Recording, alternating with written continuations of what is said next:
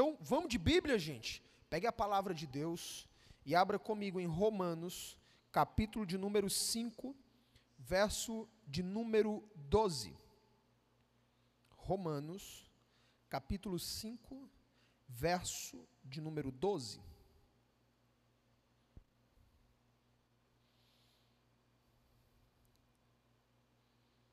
Ok? Na medida que você for encontrando, vá glorificando ao Senhor, escreva aí nos comentários, glória a Deus. Essa noite é uma noite mais do que especial, é uma noite de ceia do Senhor. Importa que estejamos com o coração voltado para o Senhor, concentrados. Não sei como que você está aí na sua casa, se, se você está em um ambiente que favorece isso. Se não, eu quero, eu quero lhe aconselhar a, a gerar um ambiente que favoreça isso. Não fique conversando, fazendo coisas aleatórias. Se volte para o Senhor agora, tá? Chegou alguém na sua casa, diga que você está em um culto, convide essa pessoa para cultuar com você. Se ela não quiser, peça a ela, por gentileza, para retornar em um outro momento.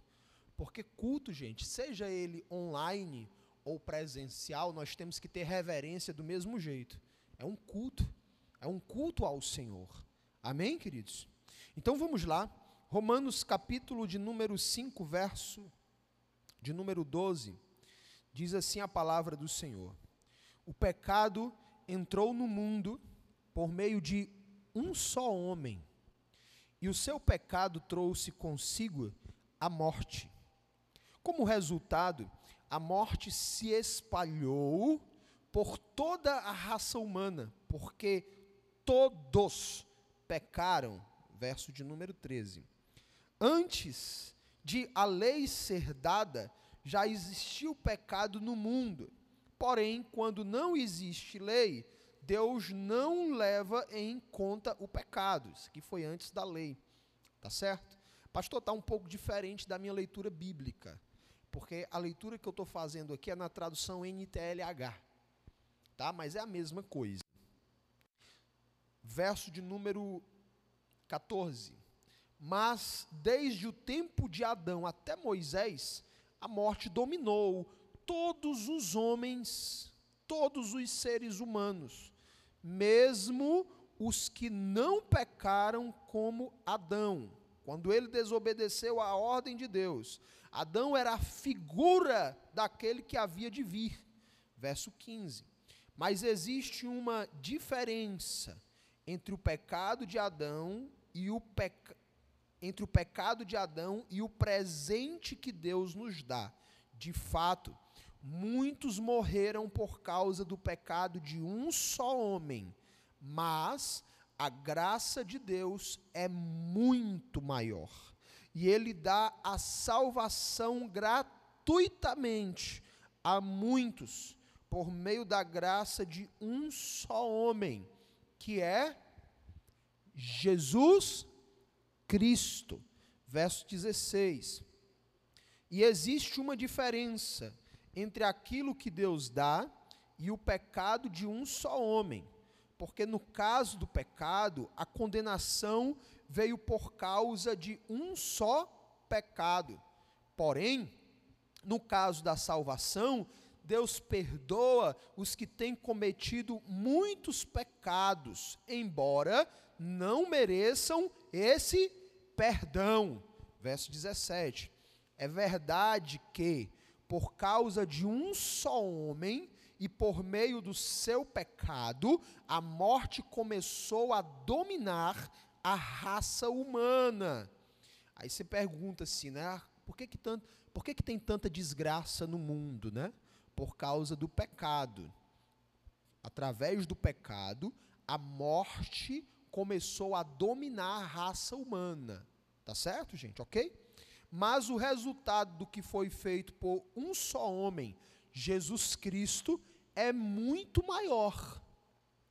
Olha que tremendo isso, tá? Por causa do pecado, a morte domina a raça humana. Ok. Mas o resultado que veio através do que Jesus fez é muito maior do que o resultado produzido pelo pecado. Você está conseguindo pegar? Está conseguindo acompanhar? Porque isso, pouquíssimas são as pessoas que conseguem enxergar essa realidade do que Jesus fez na nossa direção, tá? E todos aqueles que Deus aceita e que recebem como presente a sua imensa graça reinarão na nova vida por meio de Cristo. Aí a minha pergunta é: se o versículo está dizendo assim: e todos aqueles que Deus aceita e que recebem como presente, olha só, a sua imensa graça reinarão na nova vida por meio de Cristo.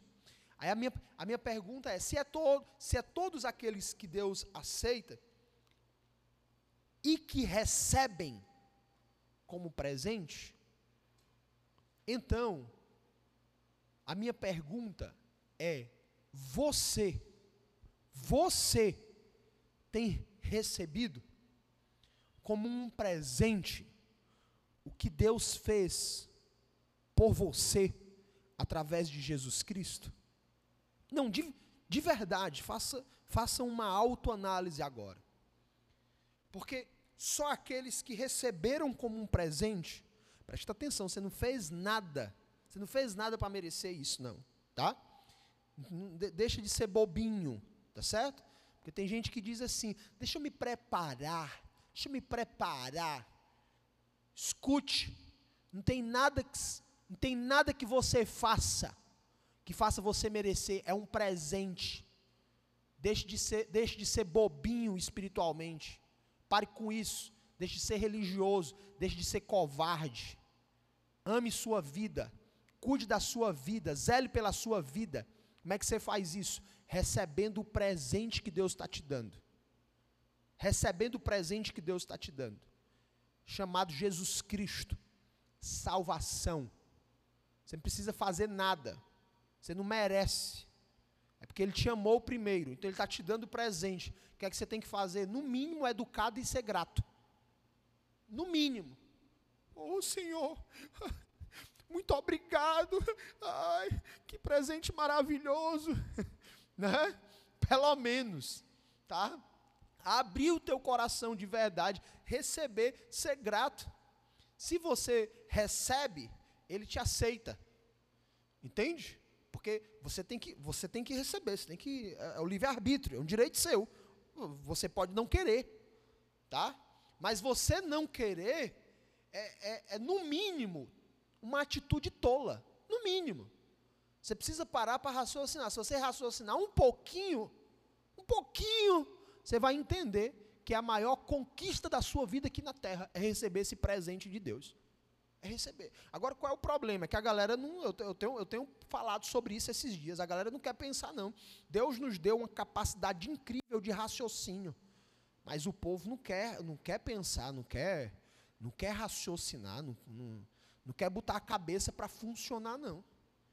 A máquina, a máquina, porque o corpo é uma máquina. Tá?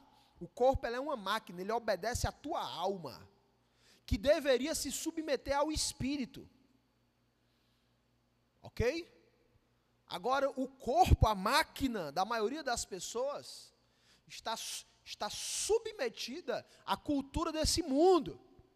Vive o que é oferecido na televisão, nas mídias, o desejo, a vontade, porque a alma é a sede das emoções, dos desejos e da, e da vontade.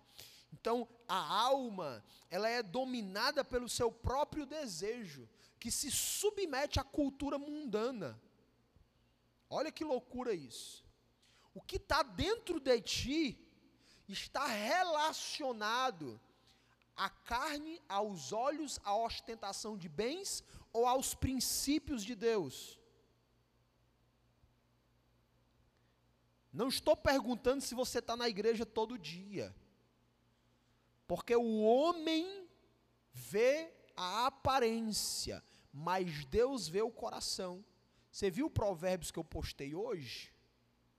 Tem pessoas que aparentemente fazem o bem, mas não se engane, Deus olha a intenção do seu coração. Olha que versículo tremendo. Ok? Então, pastor, e agora? Abre teu coração. Deus tem um presente para você, chamado Jesus Cristo, chamado salvação.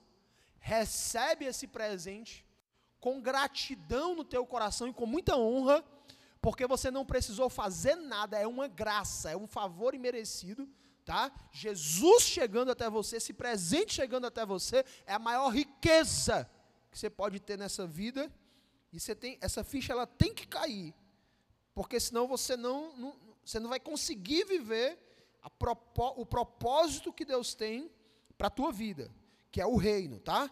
Verso 18. Portanto, assim como um só pecado condenou todos os seres humanos, assim também um só ato de salvação liberta todos e lhes dá vida. Verso 19. E assim como muitos seres humanos se tornaram pecadores por causa da desobediência de um só homem, assim também muitos serão aceitos por Deus por causa da obediência de um só homem. Observe que o texto está dizendo muitos serão aceitos, não é todos. Por quê? Porque nem não são todos que recebem o presente, que estão com o coração aberto para receber o presente tá? Mas muitos receberão, ok? E porque receberam esse presente, quiseram receber esse presente com muita honra e gratidão do seu coração, esses serão salvos, por causa do que Jesus fez. Tá claro isso, gente? O texto não deixa dúvida alguma. Verso 20. A lei veio para aumentar o mal, mas onde aumentou o pecado, a graça de Deus aumentou muito mais ainda. Verso 21. E isso aconteceu a fim de que, assim como o pecado dominou e trouxe a morte, assim também a graça de Deus, que o leva a aceitar as pessoas, dominasse e trouxesse a vida eterna. Essa vida é nossa por meio do nosso Senhor Jesus Cristo. Aleluia. Amém, queridos? Que tremendo isso aqui.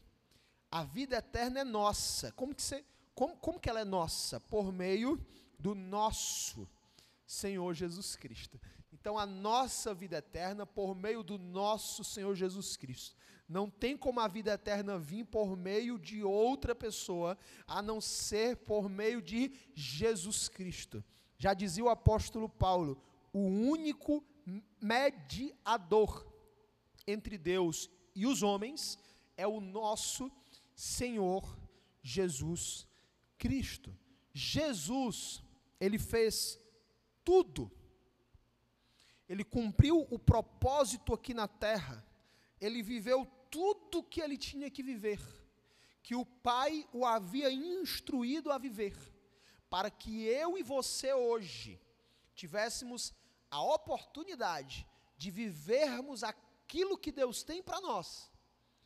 Agora, se eu enxergo essa oportunidade de viver o que Deus tem para mim, e eu simplesmente ignoro, isso mostra o quanto eu estou raso em sabedoria. Porque se eu encontro a oportunidade de viver uma vida com sentido, como já dizia Lucas, lá no capítulo de número 9, na versão NTLH, a vida verdadeira.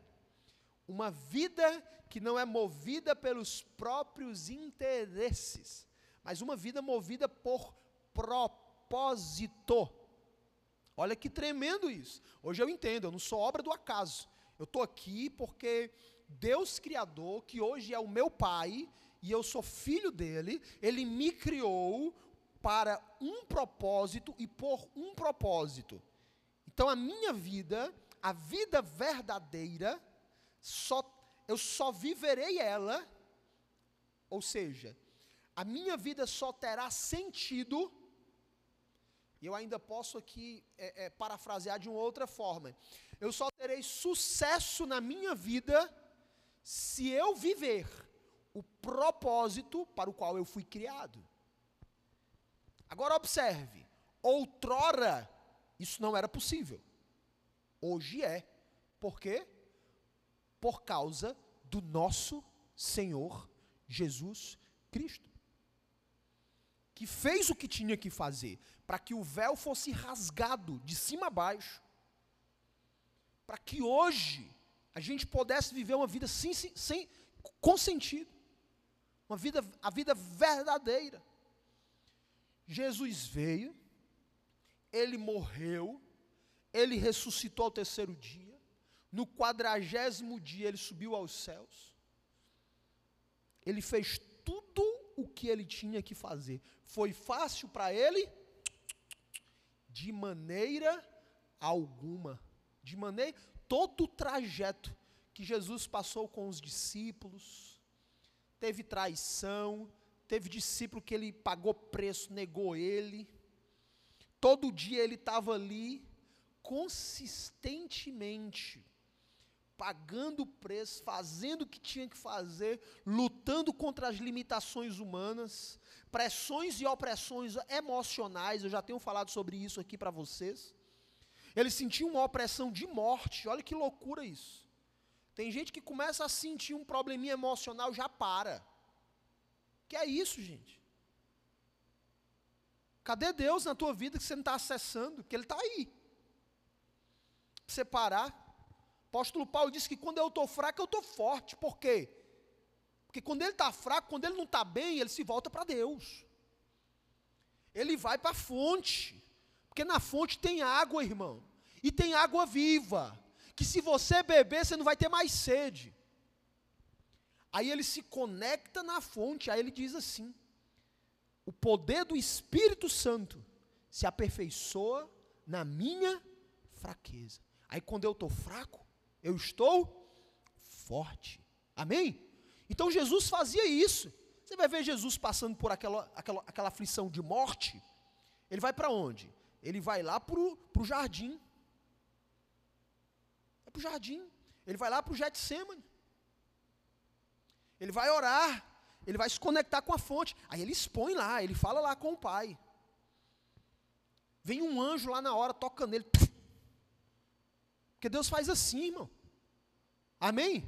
Tem gente que está sendo tocado por um anjo agora, que Deus enviou agora, para renovar suas forças, para lhe dar vigor novamente. Tem gente que Deus está servindo com pão e com água agora, e dizendo para você: ei, acorda, levanta a tua cabeça, porque o que eu tenho contigo apenas começou, não acabou, não parou. Tira a tua cabeça do mundo, da circunstância, da condição, coloca a tua cabeça no reino, porque eu não te fiz para ser dominado pelos problemas, mas eu te fiz para dominar. Eu te dei uma cabeça pensante para resolver qualquer problema que seja, até os problemas que são impossíveis. Impossíveis, que você diz não dá, não tem como. Eu te dei ferramentas que, humanamente falando, não era para resolver os problemas que você está passando. Uma funda e algumas pedras. Mas como você está em mim, uma funda e umas pedras é o suficiente para derrubar o gigante que tem lhe afrontado. Porque Deus faz assim. Enquanto uns fogem, os ungidos enfrentam e vencem. Assim vai ser com você, porque você foi feito para dominar e não para ser dominado. Quando você diz eu não aguento mais, você está sendo dominado. As circunstâncias estão te dominando. Circunstância, problema, nunca vai faltar. Bota para cima deles e resolve. Deus te deu essa capacidade. Agora, tudo depende de como você se vê.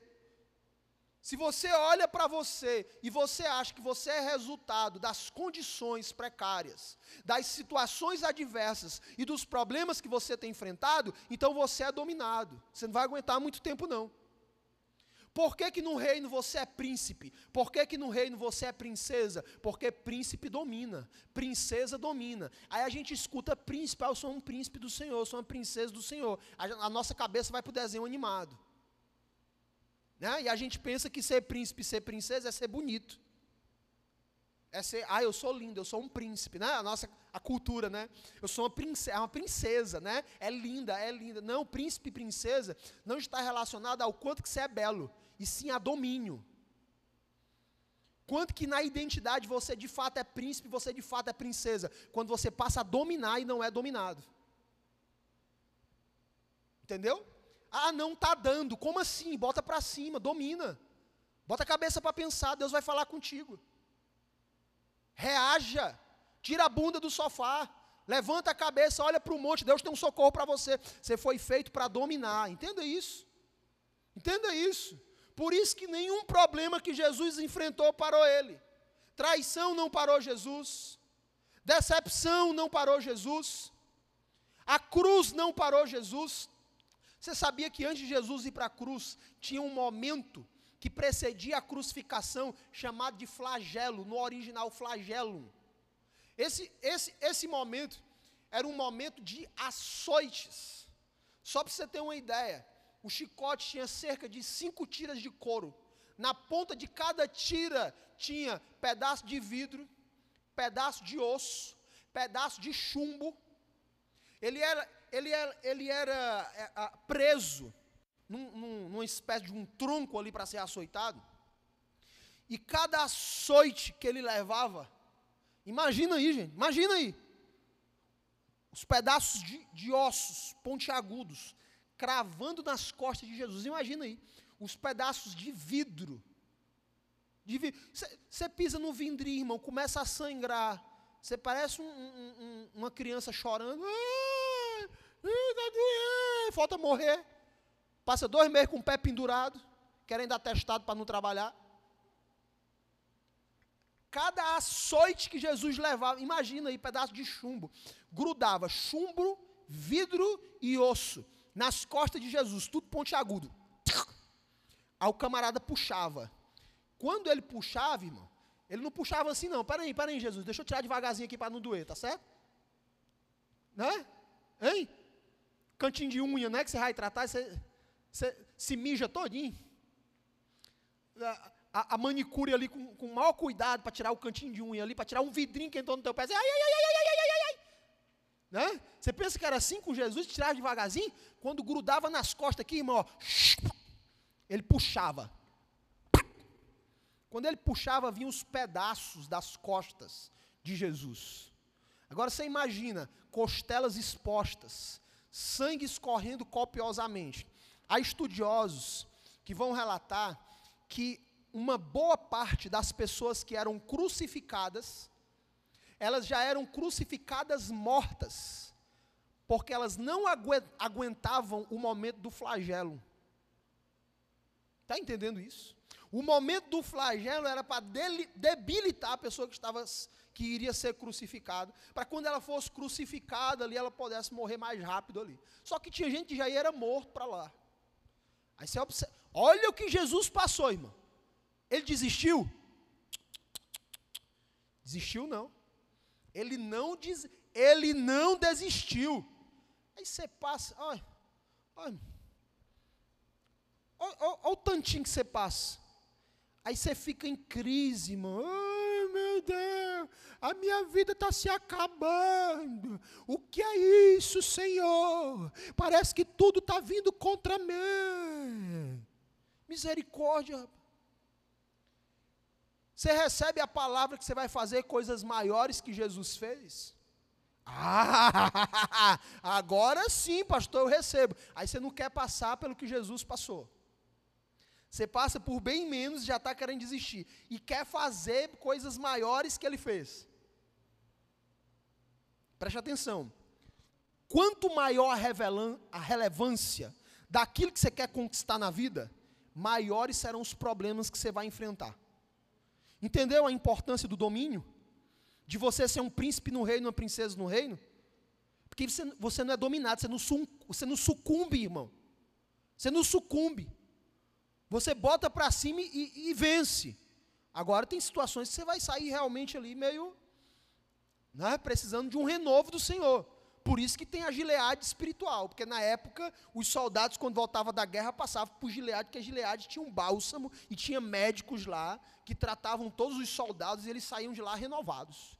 E Deus tem uma gileade espiritual para nós. A gente parte para cima, vamos para a batalha, a gente trava a batalha. Senhor, me dá ideia, acorda cedo, arregaça a camisa, entende o propósito, não desiste, não retrocede. Ainda que tudo esteja dando errado, eu trago à memória aquilo que traz esperança, porque eu sei que o meu Deus tem o pronto para mim, tem o novo para mim, tem reservado bênçãos para mim. Existem promessas que o Senhor já liberou na minha vida, que eu tomei posse e eu não abro mão delas por nada. Eu estou só esperando aqui, estou fazendo o que eu tenho que fazer, e eu sei que cada uma delas vão se cumprir. Isso é domínio, gente. Mas quando eu sou dominado, rapidamente eu esqueço das promessas, rapidamente eu deixo os meus o propósito que Deus tem na minha vida de lado, rapidamente eu sou paralisado, rapidamente eu desvio, rapidamente eu pego um atalho e saio do caminho porque eu estou sendo dominado. Eu não entendi ainda a minha posição no reino de Deus que eu deveria ter entendido. Aí Jesus é colocado na cruz. Gente, ele não para ali, ele não desiste ali. Os caras, bora, fala, desiste aí, desfaz o que tu disse. E ele firme no propósito, firme no, na missão que ele tinha que cumprir. Ele é colocado na cruz, você sabe que a cruz era para Barrabás, não era para ele, então estica aqui, estica ali, nenhum osso quebra, porque a promessa tinha que se cumprir, nenhum osso do seu corpo seria quebrado, então estica, só desloca. Desloca. Agora imagina a pressão aqui, a pressão torácica. Quando, na, hora, na hora da crucificação, os pés ficam de lado, para que as pernas não se abram, e ali os pregos são cravados. Tá? A, a, a ideia da crucificação não é matar a pessoa através dos pregos. Não são os pregos que matam a pessoa que está sendo crucificada. O que mata a pessoa que está sendo crucificada é a asfixia ou um ataque cardíaco por causa da pressão dos dois músculos do tórax, que é o diafragma, o diafragma e os músculos intercostais. Então chega uma hora que para respirar ele tem que fazer isso aqui, ó. Ele tem que buscar lá em cima. Só que ele está sangrando, ele está crucificado, a pressão nos dois músculos aqui do, do peito, aqui do tórax. Chega uma hora que ele não consegue mais, ele não tem mais força. E ele morre de asfixia ou de um ataque cardíaco. Naquela hora ali, a maior dor de Jesus não era física, era espiritual e emocional. Gente, olha que loucura isso, né? Você já passou por uma, por uma situação na sua vida que estava doendo, seja emocionalmente ou espiritualmente, Jesus passou também. E eu vou te dizer uma coisa: geralmente a dor que você passa, você passa por você. Jesus estava passando por dois motivos. Primeiro, porque ele sabia que a vida com sentido só seria vivida no propósito. E se ele sair do propósito, não fazia sentido ele estar na terra. Então ele tinha que cumprir o propósito. Ele não tinha como fugir disso, ainda que doesse. Segundo, ele estava pensando em você também. Então ele fez também por você, pelo propósito, porque a vontade do Pai era que movia ele, e por você. Entende isso? E aí Deus vem com um presente na tua direção, cujo preço você não pagou. Quem pagou foi Jesus. E aí você diz assim: não, Deus, espera aí só um instantinho porque eu estou preocupado com os meus interesses, agora não, espera aí, deixa eu ficar mais velho, deixa eu curtir mais. Deixa eu buscar mais aqui os, os, meus interesses, aquilo que a traça e a ferrugem consome, corrói, aquilo que o ladrão mira e rouba, hein? Consegue entender isso? Você não consegue investir na missão, você não consegue investir no chamado, mas você investe num celular, você investe na casa, você investe no carro. Você não consegue enxergar o propósito, mas você consegue enxergar a proposta.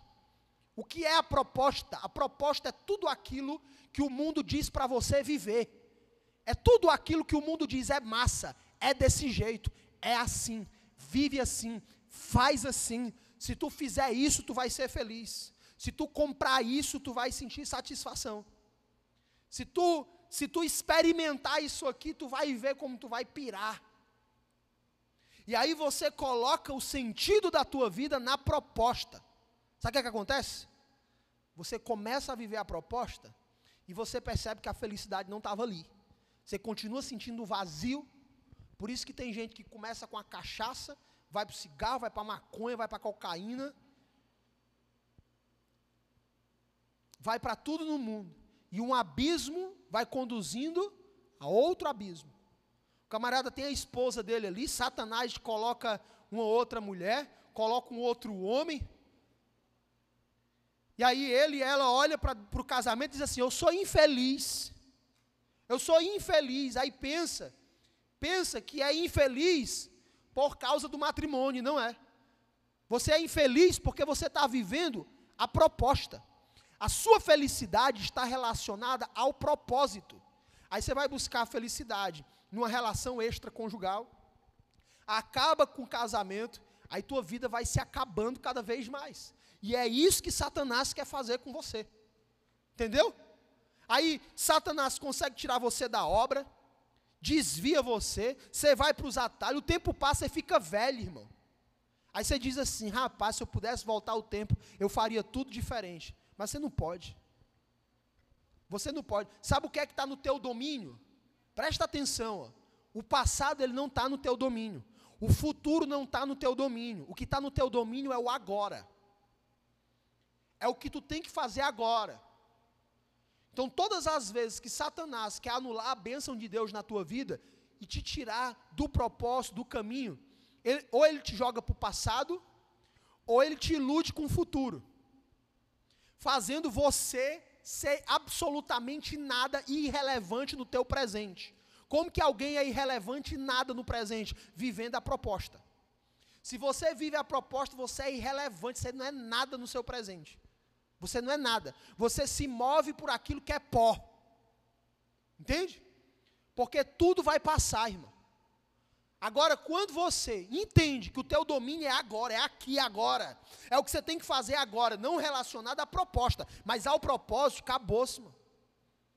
Você fica para a história, você reina com o Senhor, você vai ser os vencedores lá de Apocalipse. Entendeu? Foi ou não foi assim com Jesus? O camarada não para, não cede por nada, ele entendeu que o sucesso dele estava no propósito. E ele passou, eu vou lhe dizer, por tudo que alguém poderia passar de ruim. Jesus passou, mas ele não parou, ele não desistiu, ele teve várias propostas. Mas o cara era inteligente, era entendido, era sábio, irmão. E quem é inteligente, entendido e sábio não troca proposta, não, não, não, não troca o propósito pela proposta, permanece firme no propósito. Pastor, eu entendi. E é isso que eu quero para a minha vida. O que é que eu tenho que fazer? Primeiro, aceitar Jesus se você não aceitou, receber o presente. Pastor, já fiz isso. Se você está afastado, está no atalho, tem que vir para o caminho. Volta para o caminho, se reconcilia. Volta para a casa do Pai. Certo? Primeira coisa que você tem que fazer é isso. Segunda, tomar a decisão hoje. Depois que você fizer isso, tomar a decisão de construir um relacionamento com Ele comprometimento nesse relacionamento. Não estou falando de você fazer uma oraçãozinha ali de religioso antes de comer, antes de dormir, na hora de acordar, não. Você para ali para fazer uma oraçãozinha de religioso, mas não tem relacionamento. Relacionamento, irmão, é transferência de essência. Quando você constrói um relacionamento com Deus, por isso que Paulo fala, orai sem cessar. É construção de relacionamento, é conexão. Quando você constrói um relacionamento com o Pai, você está conectado com Ele ali. Você está falando, você está ouvindo. Você está concentrado nesse relacionamento. E você começa a receber a essência do Pai, porque você se torna semelhante a quem você se relaciona. Pegou aí? Por isso que o apóstolo Paulo fala que as más amizades corrompem os bons costumes. Porque se você se relaciona com, com pessoas que, que têm costumes corrompidos, queira ou não queira, você vai se corromper também, porque você se torna semelhante a quem você se relaciona. Pegou aí? Então, qual é a grande ideia aqui do propósito de Jesus? É gerar uma oportunidade através do sacrifício dele, para que você tenha um relacionamento com o Pai perfeito.